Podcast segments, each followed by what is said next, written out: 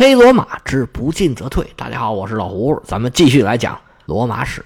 书接上文，罗马集中了六个军团，在卡普亚经历了一年多的围城。不管汉尼拔怎么折腾，这六个军团是岿然不动，把卡普亚城卡的是越来越死。就算汉尼拔到了罗马城的城边上，他们也还是镇定自如，毫无反应。围攻罗马可以说是汉尼拔的最后一招了。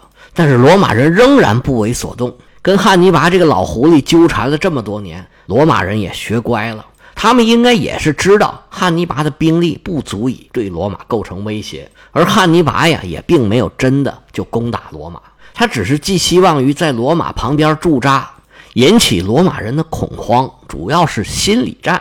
虽然罗马老百姓很害怕，但是他们的决策层心里是有数的。汉尼拔看到威胁罗马没有产生效果。而解围卡普亚又没有希望，他只好撤兵回到南方，另找办法。卡普亚在万般无奈之下，只能选择开城投降。当然，遭受了罗马非常残酷的报复。卡普亚一丢，汉尼拔的战略局势就非常的被动。他原来的势力范围被分割成了很多块儿，面对罗马的威胁，互相照顾不到。汉尼拔也想像罗马人一样，在各个城市里边驻军。但是他的军队啊人数太少，他在保证主力战斗力的同时，又要派出去各地驻守的军队，在罗马人咄咄逼人的攻势之下，他很难做得到。而且卡普亚一投降，很多原来投降汉尼拔的城邦也有样学样，明里暗里想要重新加入罗马的同盟。这么一来，在各地的驻军就非常的危险了。在卡普亚陷落的第二年，也就是公元前二百一十年。在意大利最南方的布鲁提亚有一个城邦，叫做萨拉比亚。这个城邦原来跟布鲁提亚其他的城邦一样，都是汉尼拔阵营的。汉尼拔派了五百个努米底亚骑兵在这驻守。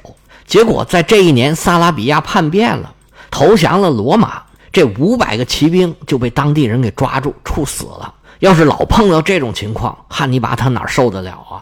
于是，在卡普亚陷落之后。汉尼拔就把自己的阵线收缩到了最南部，稍稍往北一点那些照顾不到的同盟他就给放弃了。这个策略其实也没有问题，好钢用在刀刃上，摊大饼摊不了了，就一点一点的把基础打牢。其实罗马人就是这么干的，但是卡普亚的影响实在是太坏了。汉尼拔就想在别处把场子给找回来，怎么找呢？就得从影响大的地方入手。汉尼拔的目标是两个地方。咱们上回说了一个是塔兰托的卫城，还有一个就是离西西里岛最近的雷吉乌姆。汉尼拔从罗马回来之后，开始是正常行军，因为他去卡普亚之前是在塔兰托围攻塔兰托的卫城。汉尼拔开始是做事要回到塔兰托，走到一半他突然转向星夜兼程。想要突袭雷吉乌姆，结果到了雷吉乌姆一看，人家早有防备，城门紧闭，防卫森严。雷吉乌姆传统上就是一个要塞城市，当时罗马没少在这吃苦头。面对着海峡，它这都是悬崖峭壁，这个墨西拿海峡水流又急，还有一个大漩涡，在航海时候是一个特别要注意的黑点。在荷马史诗的第二部《奥德赛》里头，奥德修斯就曾经要经过一个海峡，这个海峡呢。一边是吃人的六头怪物斯库拉，另一边是吞吐海水的怪物，叫卡律布迪斯。有的人研究说，可能这个海峡呀，就是墨西拿海峡。吞吐海水的说的是另外一边，而有吃人怪物的悬崖峭壁这边啊，就是雷吉乌姆。关于希腊神话，我还有另外一个专辑，那个专辑呢，是我收听量最大的一个专辑，虽然也不怎么大，在这顺带着宣传一下啊。那个专辑在网易云音乐的相声评书播客榜里面长期排第一，你找就能找着。在喜马拉雅里头，我那个《荷马史诗》的专辑评分是满分十分，但是听的人实在是不多。感兴趣的找来听一听。行了，咱们再说回来，汉尼拔偷袭雷吉乌姆不成就回到塔兰托继续攻打卫城，因为塔兰托的卫城是靠海港的。可以通过海上的舰队来补给，汉尼拔就联络了迦太基的海军，派舰队把塔兰托的卫城团团围住。因为卫城很小，里边装不了太多的东西。汉尼拔的意思是要把这里困死，殊不知啊，螳螂捕蝉，黄雀在后。罗马一看迦太基人动用海军了，那不是撞到枪口上了吗？我们罗马海军那更强大呀。于是罗马就派了更大规模的舰队，你围他呀，我围你。迦太基的舰队遭到了罗马人的围困，没待多久就受不了了。眼见着攻不下来，又围困不住，汉尼拔只好作罢，另想办法。汉尼拔在丢掉了卡普亚之后，他想要得到的两处目标都没有实现，不想丢的丢了，想要的要不到。罗马在公元前二百一十二年的隐忍，终于在公元前二百一十一年得到了回报。汉尼拔经历了这两次小挫败，把力量都回收到布鲁提亚地区，在意大利的最南方潜心经营。而在公元前二百一十一年的年底，他们从西班牙得到了一个坏消息：老西比亚兄弟在西班牙双双战死，得赶紧派军队去增援。罗马人派到西班牙救火的是他们的名将。当年的执政官克劳迪乌斯·尼禄这一段，咱们前头讲过一点尼禄也没待多久，接替他的是一位年轻的将领。这位小将可了不得，是罗马历史上响当当的人物。回头咱们还要着重介绍，先在这儿留个扣子。咱们继续讲意大利的战况。在公元前二百一十一年取得了突破之后，罗马人重新调整了战略布局。他们自从在坎尼惨败以后。虽然征兵越来越困难，但是军团的数量是一年比一年大，维持在二十三个军团已经有两三年了。而且跟汉尼拔打了几个大败仗，消耗也不少。拿下卡普亚以后，转过年来到公元前二百一十年，征兵的系统实在是顶不上去了。罗马第一次开始减少军团数，把一些到年头的老兵退伍，军团该解散就解散了。在这一年。马塞卢斯从西西里回来了，而且当选了执政官，挑起了大梁，继续跟汉尼拔干。这一年的战事呢，就是反复争夺各个堡垒，双方就在意大利的中部和南部啊来回的拉锯，两边都没有打什么漂亮的大仗，也没有特别明显的进展，就没有什么故事可以说。唯一一个值得一提的战役，咱们以前还讲过了，就是第二次赫尔多尼亚战役。这又是一场印着汉尼拔 logo 的战役。汉尼拔设计引诱罗马军队进入圈套，随后就是一场屠杀。跑出去的一千几百人又被送到了西西里岛，加入了坎尼军团。这个剧本我们都已经很熟悉了。所以说，在公元前二百一十年，汉尼拔和罗马争夺这个主战场就显得有点平淡。到了下一年，公元前二百零九年，罗马人在各个方面都加强了攻势。在汉尼拔进入意大利以后的第十个年头，罗马人找到了他们的节奏。罗马人这个时候对付汉尼拔的方法，跟大概一百年前他们称霸意大利对付萨莫奈人的方法基本上是一样的，就是稳扎稳打，逐步推进。虽然具体的每一个战役，罗马人不见得能打赢，但是总体的战略布局上，罗马是目标明确，执行坚决。拿现在流行的话讲，叫日拱一卒。但是也不排斥使用各种各样的手段。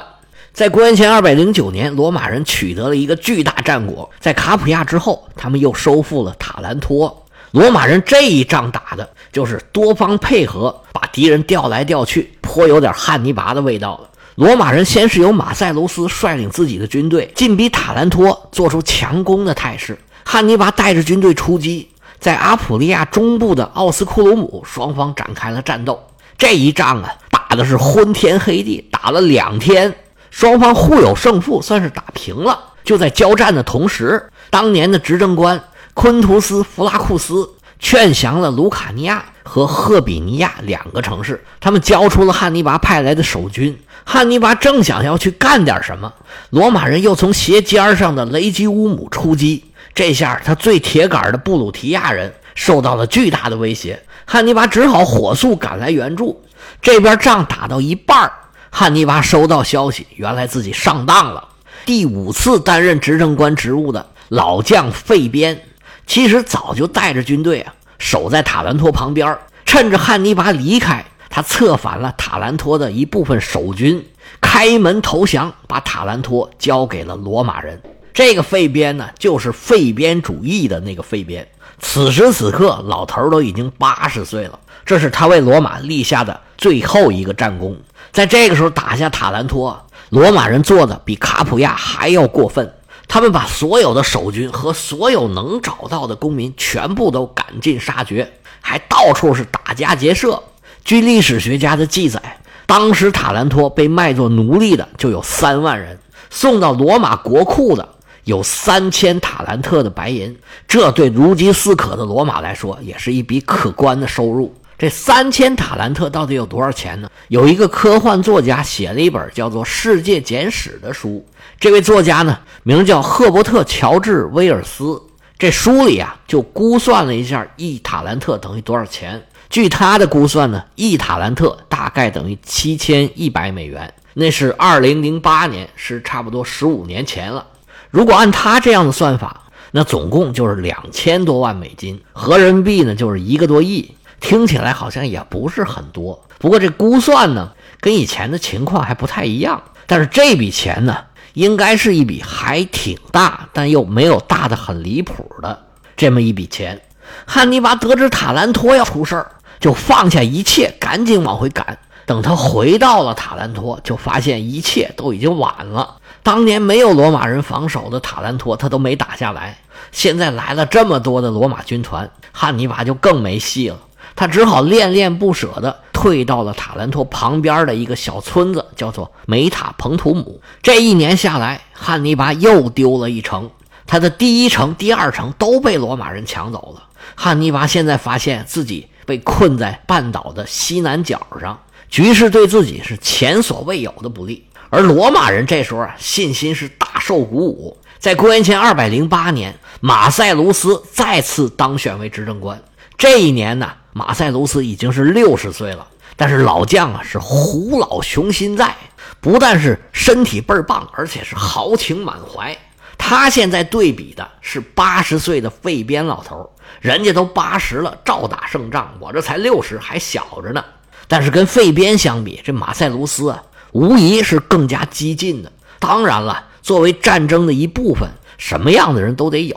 如果个个都跟费边似的，谨小慎微，一仗都不打，那汉尼拔可能过得更舒服。在这场战争里边，费边被称为意大利之盾，而马塞卢斯得到的一个光荣称号是意大利之剑。两位老将是一攻一守，都为罗马做出了巨大的贡献。但是这个盾和剑的关系并不好，俩人分属不同的政治阵营，他们关于战争的策略是有很大的分歧的。当然了，这也不妨碍他们之间的合作。这个就像我们上一部罗马史的这个题目一样，所谓的“共而不和”，兄弟阋于墙而外御其武。虽然有保留意见，但是执行上级的命令那是不折不扣的。其实不管是哪儿争权夺利啊，有政治斗争啊，这是很正常的。罗马在这个时期，在元老院的框架之下，它的内部竞争还是比较良性的。最大不了也就是在元老院里边吵吵架。斗争失败的，你就出局，下次就不带你玩了就是了。随着后来罗马越发展越大，这手段就越来越下作。后世的罗马人就很怀念这个时期的罗马，觉得那个时候的人都很高尚、很淳朴，做事比较有底线。谁要是不像话呢，大家就一起拼命的骂他。到了后来，大家越来越不要脸，每个人都有一屁股烂事儿。尤其到了奥古斯都时期，他就开始控制思想，控制言论。他养了一批文人，给自己歌功颂德，像我们经常提到的历史学家李维，还有著名的诗人维吉尔，就是但丁《神曲》里面带着但丁旅游的那个人，这都是奥古斯都的好朋友。说是好朋友，但是独裁者的好朋友是啥意思，我就不用多说了吧。他们写那个东西都是比较主旋律、比较正能量的，所以李维写的这些鸿篇巨制的历史书。有很多事儿啊，都得分析着看。有时候他就为了突出这个正能量，用春秋笔法还不单指。有的时候会编故事，有的时候呢就会改故事。而选用的一些民间故事也都是有所选择、有方向性的。当然了，统治者为了维护自己的统治，这也是很正常的。而反对他的人，很大程度呢也是为了维护自己的利益。后世反对奥古斯都的。都是那些老贵族，因为元老院的权力越来越小，他们就逐渐失势了。所以才怀念这个时候元老院说话算数的时候的罗马。而这些老贵族的代表人物就是塔西佗，这是罗马最伟大的历史学家之一。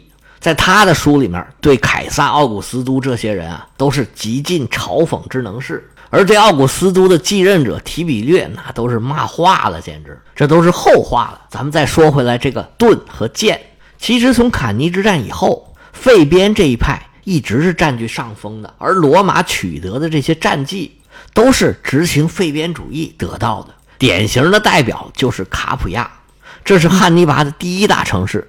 而第二大城市塔兰托又是费边亲自取得的，而几次重大的失败都是冒失出击的结果。虽然马塞卢斯这么勇，他最好的战绩也不过就是跟汉尼拔打个平手而已。所以这好几年以来，马塞卢斯虽然是辛辛苦苦、兢兢业业在战场上拼了老命，但是在元老院里他却始终占不到上风。不过随着罗马的形势越来越好。到了公元前二百零八年，罗马的政治风向发生了微妙的变化。在罗马取得塔兰托的第二年，也就是公元前二百零八年，马塞卢斯当选了执政官。老将军看着当时的形势，又开始有点上头了。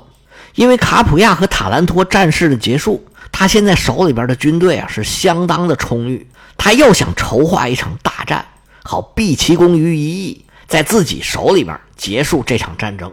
这一年，他的同僚执政官名字叫提图斯·昆图斯·克里斯皮努斯。两位执政官在当选以后，带着军队在阿普利亚北部的维努西亚会师。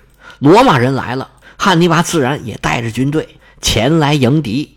在离罗马军队几公里之外扎下营盘，双方就这么远远的对峙，似乎一场大战。就即将爆发。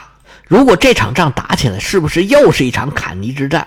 那就不好说了。但是马塞卢斯是看不见那一天了。而实际上，这场会战也没打起来，因为马塞卢斯在和他的同僚执政官侦察地形的时候，遇到了汉尼拔派出来的努米底亚骑兵的埋伏。尽管老将军是殊死抵抗，但是寡不敌众，当时就死在了战场上。他的同僚执政官身负重伤。逃回去之后不久也死了。汉尼拔是英雄惜英雄，为马塞卢斯安排了一场隆重的葬礼。但是汉尼拔始终还是汉尼拔，他用马塞卢斯的戒指制作了一封印信，让手下化妆成罗马人，想要骗开附近的萨拉比亚城。汉尼拔曾经在这里住过不短的时间，据说跟当地的一个风尘女子还有一个私生子。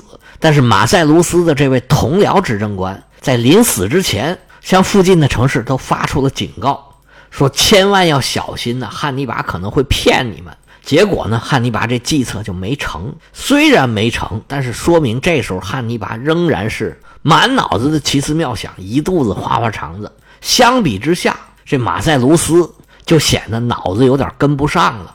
罗马著名的历史学家波利比乌斯就评价马塞卢斯，说他不像一个统帅，更像一个傻瓜。